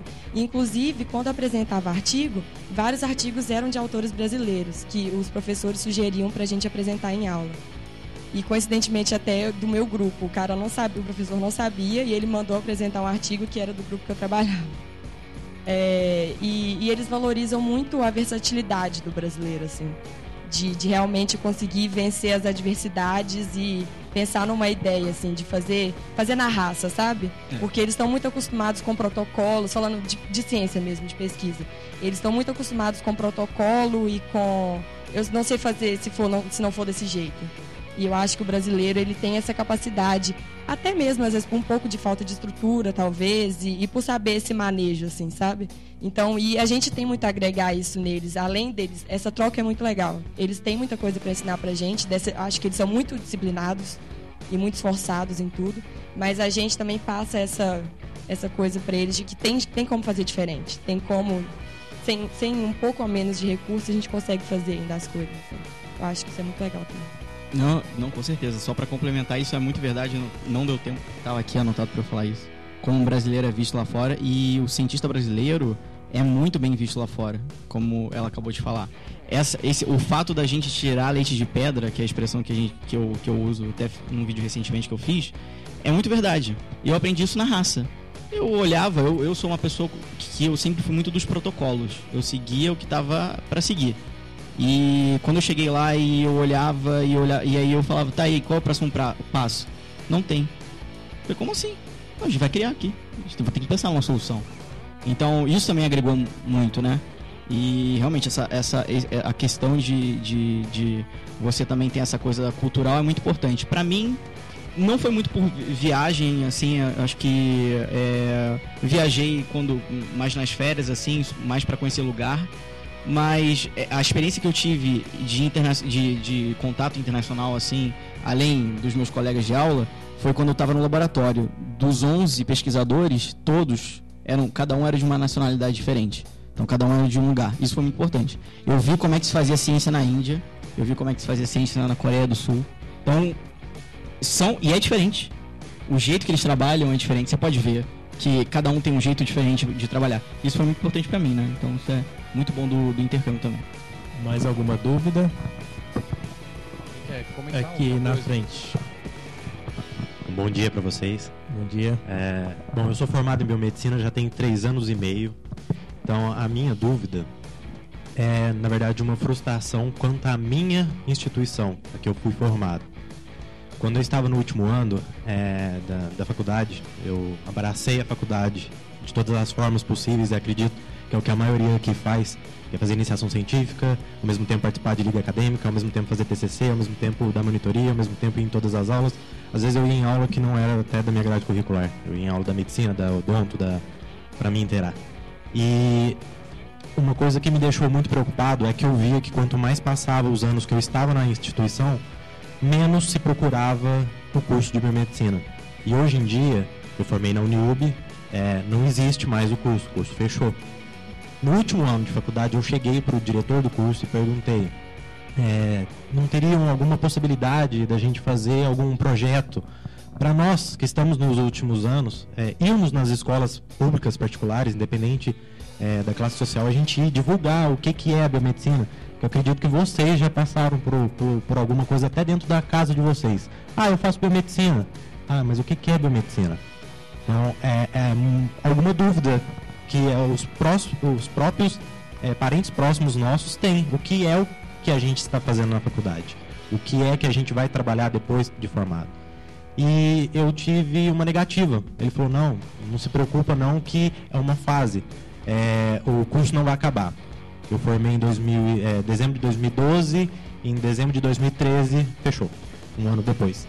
E a minha pergunta para os quatro e para vocês também é o que, que nós podemos fazer para resgatar o curso de biomedicina e entrando muito naquilo que o Luiz falou no começo, que a gente tem que ser mais unido e que o próprio coordenador do curso biomédico de muitos anos não foi unido com a turma, não foi unido com o curso e acabou deixando é, que acabasse o curso. E eu acho que é, a maior frustração é ser formado numa instituição que hoje em dia não tem mais. Eu não, eu não posso ir é, num congresso lá. E eu já fiz, eu já fui é, do último período, igual a maioria de vocês é, estão terminando. Eu já fiz congressos lá, eu já participei de como organizador. E eu não posso ir fazer parte como ouvinte hoje porque não tem mais o curso. Então, qual, o que, que a gente pode fazer para resgatar o curso, para trazer para a população o que, que nós somos e para para que eles se interajam e se interessem pelo curso. É, então, assim, é por, assim, no nosso caso aqui, a gente criou o Biomedcast, que é uma coisa que a gente faz para disseminar a biomedicina. Eu tenho o blog Biomedicina Padrão, que eu ajudo também nessa parte de divulgação. Mas cada um de vocês também tem um papel fundamental nessa divulgação, né? Se vocês souberem o que vocês estão fazendo, saber, souber explicar o que é o curso, né? Pra, começando pelos familiares, assim, já ajuda bastante entender né, qual é o objetivo da nossa profissão, as nossas habilitações. Então, assim, tem muita maneira também você, sendo um excelente profissional de destaque, aparecendo né, na mídia, como o Unice, por exemplo, o pessoal, ah, mas esse cara é um biomédico, o que, que um biomédico faz? Né? Então, tem que a gente ser mais visto, né, sair daquela parte de laboratório, ficar só atrás, né, nos bastidores da bancada e se é, aparecer mais, né, no, no mercado de trabalho em geral. E fora essa parte que a gente faz aqui, né, quem tem muita página de biomedicina também divulgando, né? Então, é, tem o Vida de Biomédico, tem o canal do Luiz, tem outros canais de, do YouTube falando né, sobre a ciência na biomedicina. É, tem o do Olá Ciência, né? Então, assim, agora está começando mais essa parte de divulgação da biomedicina, né? Rapidinho, eu, é, é muito importante que a gente tem, tem feito e que todo mundo deve fazer. Só um, um, detalhe que, que, a gente, que eu acho que é importante a gente frisar é, a, claro, a divulgação positiva, né? Porque eu acho que vocês já devem ter visto próprios colegas falando muito mal da profissão. Eu acho que a gente não pode colocar a frustração profissional culpando a profissão. Foi você que escolheu. Foi você que decidiu fazer. E foi você que provavelmente já sabia como é que, como é, que é seu futuro. Então acho que isso é muito importante. Não colocar. É, eu vejo, eu, eu, eu, tenho muito. Conheço bastante pessoas assim. É, o, o bom é que é uma minoria que, que já fez isso. Que é, ah, se formou em biomedicina, o cara também nunca fez nada. Aí fez lá uma, uma pós e achou que ia ganhar 30 mil reais por mês ficou frustrado e detona a profissão no Facebook, faz vídeo xingando a profissão. Isso é, isso é negativo. E muitos tomam como, como verdade. E acabam não. Pô, já tá, já tá aquele impacto negativo, não vou querer saber mais. Entendeu? E é o que eu também tento fazer no meu canal. Eu mostro muito o lado da biomedicina, como a biomedicina foi importante para mim, né? Então isso é importante. É, uma coisa importante é que eu, eu passei na, na, minha eu conheço alguns exemplos né mas na, na, minha sala na minha na minha sala na minha turma teve uma colega que ela saiu se formou né e agora ela está fazendo direito né? ela tá, tá, tá, no quarto quinto ano já ela ela não gostava da profissão e tudo mais e assim sempre que alguém vinha para ela perguntar ela desencorajava, entendeu? E, e, esse exemplo não acho que seja, é claro, é, são, não são todo, não é todo mundo, mas existe, existem muitas pessoas que fazem isso. Às vezes a gente vê na, nas nossas páginas do Facebook, nos grupos do Facebook aí, alguém que está querendo saber se vai ou não para biomedicina, né? Tá lá no pré-vestibular. E aí pergunta: "Ah, como que é? Tem, tem como que é o mercado de trabalho? Quanto que ganha biomédico? Vale a pena?" Aí você vê, né, aquela nos comentários, é, é a gente até evita ficar é, participando muito daqui porque é, é, revoltante, assim, né? Então a gente tenta não, não, não dar opinião, mas eu não aguento, assim, algumas vezes eu já, já escrevi algumas coisas, assim, porque você não pode desencorajar, né? Uma pessoa, você tem que. É claro, você também não, não pode é, mentir, né? Você, você tem que falar a verdade, né? Não é, você não vai se formar, ganha. Ninguém aqui tá falando que vai se formar ganhar 30 pau por mês. Não, jamais. É, é tem. é, enfim, né? Mas é, a gente não tá falando isso, não, não, não mesmo. O que a gente tem que falar é o seguinte: independente da área que você escolher, independente do curso que você escolher, você vai ter que trabalhar, você vai ter que batalhar para você ter o seu retorno, né? Então não vai, não vai cair do céu. Né? O pessoal acha que é, que isso, que é isso que acontece, né? Que é a lei do menor esforço. Encerrando rapidinho aqui, pessoal, a gente tá bem estourado já no tempo, né? Mas é o seguinte, é, geralmente quem vai lá depois no, no Fala Mal da profissão. Ah, tem mais perguntas? Já passa lá, tá? É o pessoal que não respondeu essa pergunta, me formei agora antes de se formar, né? E depois chegou lá na frente, não tinha feito estágio, não tinha feito nada. Aí ficou difícil mesmo, né? É, você vai ter que começar de novo, indo atrás das coisas pouco a pouco, porque realmente é um esforço que tem que levar muito tempo, tem que ter muita dedicação. Uma outra coisa que eu acho importante, vou falar aqui, falar bem rápido, mas é, de qualquer forma, até nas nossas universidades tem que ter uma postura diferente com relação ao biomédico. A nossa profissão está em constante mudança. As coisas que a gente fazia há 10 anos não são as coisas que a gente faz hoje. Então acho que a gente tem que acompanhar o que, que, o que, que a gente precisa que os nossos alunos tenham hoje para que eles se destaquem e para que eles levem a biomedicina ao novo patamar, de, de, atualizada com o que a gente precisa fazer hoje em dia. Então não adianta ficar se formando o mesmo tipo de profissional 10, 20 anos, porque daqui a pouco, o profissional de 20 anos atrás era uma outra realidade, né? Então acho que a sensibilidade dos próprios coordenadores de curso, do pessoal que monta tudo, também tem que pesar um pouco para saber qual vai ser o resultado final daquele aluno que a gente está formando, né? Vai ser o aluno que vai fazer diferença ou vai fazer o aluno que vai ser a mesma coisa? Então, idealmente, que faça a diferença, né, gente? Só para complementar o que o colega perguntou ali e vocês respondendo, só para falar, eu prometo que eu vou falar em menos de meia hora. Não, brincadeira. é, só da experiência da gente lá e da minha experiência de lá. Eu sou do, de uma cidade de 7 mil habitantes do interior de Pernambuco. Me formei no interior da Paraíba e sempre quis mestrado, doutorado. O meu intuito é ser pesquisador professor, é isso que eu quero. E não tinha como eu fazer se não fosse fora. Então eu tinha que desbravar. Então eu acho que assim, você perguntou a questão dos cursos, fechar e tal. Creio que a gente parte muito da coragem da gente de ir para fora, de buscar, de lutar mesmo, né? E de união, como os meninos falaram ali. E cara de pau também. Você tem que ser cara de pau. Tem que bater nas portas e tal, enfim. Então, quando eu estava me formando, também em 2012, como você, eu é, participei de um congresso e tinha um, um profissional lá que hoje é meu chefe do laboratório. Inclusive, ele era referência para mim na área de micologia. O cara não gosta de ler, mas. desculpa, desculpa. Era o professor Júlio Cidrinho. Não sei se vocês aqui estudam pelo livro dele, um livrinho até tem na apresentação do Capa Cinza e tal, enfim. E ele me fez o convite para fazer a, a, o mestrado lá, lá em Fortaleza. Então, na, na, na palestra dele lá tal, depois meu professor me apresentou a ele. E ele foi e disse: Ó, oh, a gente tem um mestrado lá em, em micro. Se você quiser, vai ser bem-vindo lá. Aí onde é? Fortaleza. Vixe, é longe demais, eu vou nada. Tal. Aquele pensamento pequeno. O que era o meu intuito? Na época, eu tinha acabado de fazer uma seleção para um mestrado em engenharia civil e ambiental. Então nada a ver, né? Eu gostava de micro, tava rodando pela imagem e tal.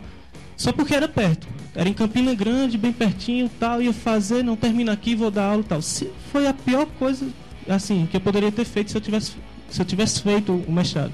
Passei na seleção antes de me formar, mas não queria. Eu disse, não, vou tentar lá. Vamos ver, se eu passar, vou. Não conheci ninguém, não tinha um amigo, tinha nada em Fortaleza, só sabia que era a capital do Ceará. Aí fui para lá, fiz a seleção, passei e fui, sozinho e tal. E meu intuito era trazer os meus amigos. Só que o que a gente enfrenta muito é que a gente lida com pessoas. E pessoas, cada um tem um pensamento diferente e tal. Então eu tentei trazer meus colegas também, ó, oh, vem pra cá, vem fazer aqui, depois tu volta e tal. Mas a maioria não queria. Por quê? Porque era longe, porque não conhecia ninguém, era distante da família e tal. Outro ponto, só para te responder, é quando eu fui para lá, em Fortaleza, no Ceará todo, tinha duas faculdades. Inclusive, quando eu fui, uma fechou. no interior. Um era em Juazeiro e a outra em Fortaleza. E a de Fortaleza não tinha nenhuma turma formada. Isso foi início de 2013. Hoje nós temos cinco, univers... cinco faculdades, todas privadas, não tem um curso público lá. Na federal e na estadual não tem biomedicina. Mas tem cinco só na capital agora, mais três no interior. Inclusive aqui fechou, reabriu. Mas o que a gente enfrenta muito, eu sou professor de estágio em uma delas, então é encaminhar os alunos para estágio e a relutância que tem dos profissionais nos hospitais, laboratórios, que não sabem o que é a biomedicina, que é novo, então a, a, gente formou uma turma agora lá na, da biomedicina e outra é preconceito. Mas preconceito assim por não conhecer mesmo. Então o que os meninos fazem aí, divulgando tal, isso é totalmente válido. Eu estava na graduação ainda quando eu li o, o, blog do, do Bruno, né? E, enfim, é, a divulgação e a, a coragem de, de, enfrentar mesmo, porque é, é, difícil, é muito difícil. Tá, é, o campo de estágio lá pra gente a gente tem que correr atrás, bater de porta em porta. Então eu vou nos hospitais, ó, oh, é, sou professor de estágio, eu gostaria de saber se vocês têm vaga pra gente. Não, não tem, pode bater a cara, então já vou em outro tal. É, é isso mesmo. Então, é, agora a gente está falando da união, a gente está se unindo agora, porque não tem sindicato. No final do mês passado, eu, eu dividi uma mesa com o Dr. Silvio Sec, o presidente do Conselho Federal, e a gente conseguiu a participação dele, a gente está montando o sindicato a gente está tentando se desmembrar do Conselho Regional 2, que é a sede em Recife, a gente quer montar uma sede lá. A gente já tem a sede, estrutura do estrutura física para o sindicato para funcionar como CRBM também lá, agora da, é, ainda a segunda região, mais a sede de Fortaleza. para tentar fazer isso, concurso, abrir um concurso, bater em cima para uh, incluir o biomédico, porque não tem também, abre concurso lá bioquímico, farmácia e tal, não sei o que, e cadê o biomédico? Então a gente entrar em cima, buscar salários, os salários também lá não são tão legais, mas o que, é que a galera faz? Também não vai. O que é que acontece? Abre um, uma vaga lá no laboratório e tal, ó, pago 1.200. Não, vou não, isso é pouco demais, mas vai ter um que, que vai e sempre vai, vai ter vaga. Porque sempre vai ter algum que quer. Então, desde que se une diz, não, a gente não quer, a gente vai lutar pelo sindicato agora e eu quero um salário de 3 mil. Então eles vão ser obrigados a colocar e colocar salários bons. Então, acho que é muito mais de luta, união, é, coragem e tal, enfim, como os meninos estavam falando. É, e tem aquele ditado, né? A sua vida começa quando você sai da zona de conforto, né? Bem, é o seguinte, é, acho que concordo com o professor Antônio falou. O fato é o seguinte, a universidade ela é extensão, ensino e pesquisa. Não pense que é só o problema da medicina. O problema é que as universidades não se importam com extensão universidade elitista e esse a tua ideia de, tá, de querer passar o curso para as pessoas carentes é algo que é muito restrito. Na física, na química tem o circo da física, circo da química, e o pessoal vai nas escolas para estar tá fazendo isso porque para deixar um pouco mais acessível. Agora a universidade no modo geral não tem interesse de estar tá expondo aos cursos. As pessoas vão para medicina porque sabe que o curso vai dar dinheiro e vai ter procura. A pessoa às vezes não vai para física ou para química porque sabe que para ganhar dinheiro vai ter que pegar fazer mestrado, doutorado e detalhe, tem que passar no concurso para virar docente. E sou pesquisador só para reforçar e corrigir vocês, existe cargo de pesquisador sim, existe na USP, existe na Fiocruz, existe no IAC, existe na Embrapa. O grande problema é que não absorve todo mundo. E o que acontece aí entra muitos professores que dão uma aula péssima porque ele quer fazer pesquisa e aí para fazer pesquisa ele tem que fazer o quê? Passar no concurso para virar professor. Então, concordo perfeitamente com o que o professor Antônio falou. Na verdade, tudo é mais, talvez, transpiração do que inspiração. O que você está falando eu acho certo, eu acho legal. Eu tenho até um projeto tinha lá em Assis que era o Circo da Física. Os meus alunos iam em colégios periféricos para apresentar a física, para mostrar que a universidade, apesar que é elitista, ela é pública. Então o que você tem que fazer? Vai ter que colocar a cara para bater e ir para frente. Eu acho que é isso daí. Agora, se você tem dedicação e gana, você consegue. Então é esse o ponto às vezes a gente fica com essa impressão, ah, para medicina é diferente. Não. Para medicina eles não fazem isso, porque eles não precisam estar tá falando bem do curso. Mas para os outros cursos não há interesse na universidade de estar tá querendo fazer essa extensão, que infelizmente é uma obrigação da universidade. É isso aí. Bom, antes de agradecer a presença do, da mesa redonda, dos seus participantes do Biomedcast, eu queria pedir a compreensão, assim como ontem, que o tempo nosso é muito escasso e não dá para abordar assim é, com a profundidade que o tema merece. Então, se vocês quiserem depois, é, acho que acredito que tem a possibilidade de chegar e conversar com o pessoal em off. E nessa pressa eu acabei pulando a introdução do Rogério Rodrigues, então eu peço perdão. No mais, muito obrigado pela presença de todos. Gente, obrigado então. Eu tenho certeza que eles vão estar no coquetel hoje à noite também, um ambiente informal. Procuro conversar no início do coquetel, porque às vezes no final a gente não entende direito o que, que acontece. Né? Então, brigadão. Eu acho que a vontade que a gente tinha de trazer vocês já era de longa data e a gente está super feliz com isso. Tá?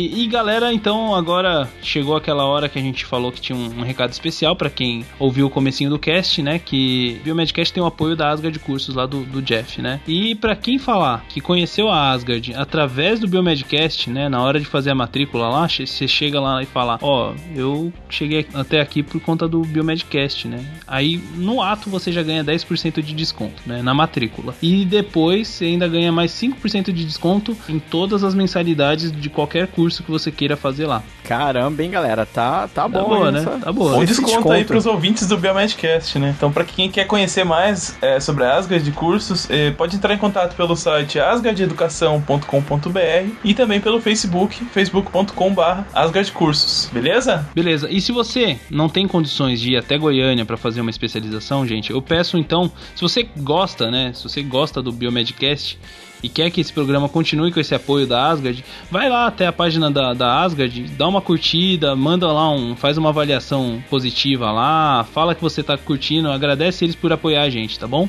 Isso acho que vale mais do que qualquer dinheiro. Beleza?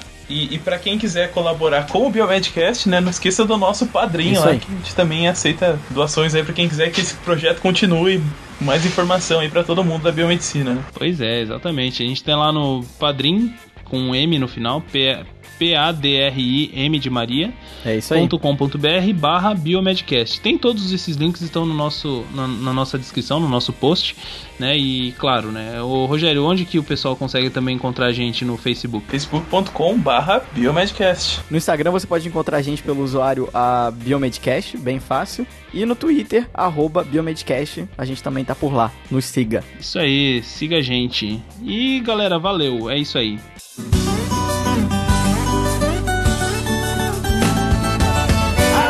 Minas Gerais, aqui é meu lugar. Vou pra Patos de Minas, depois BH Onde tu o Tava nasci pra cantar Pra levar alegria onde o meu povo tá. Ah,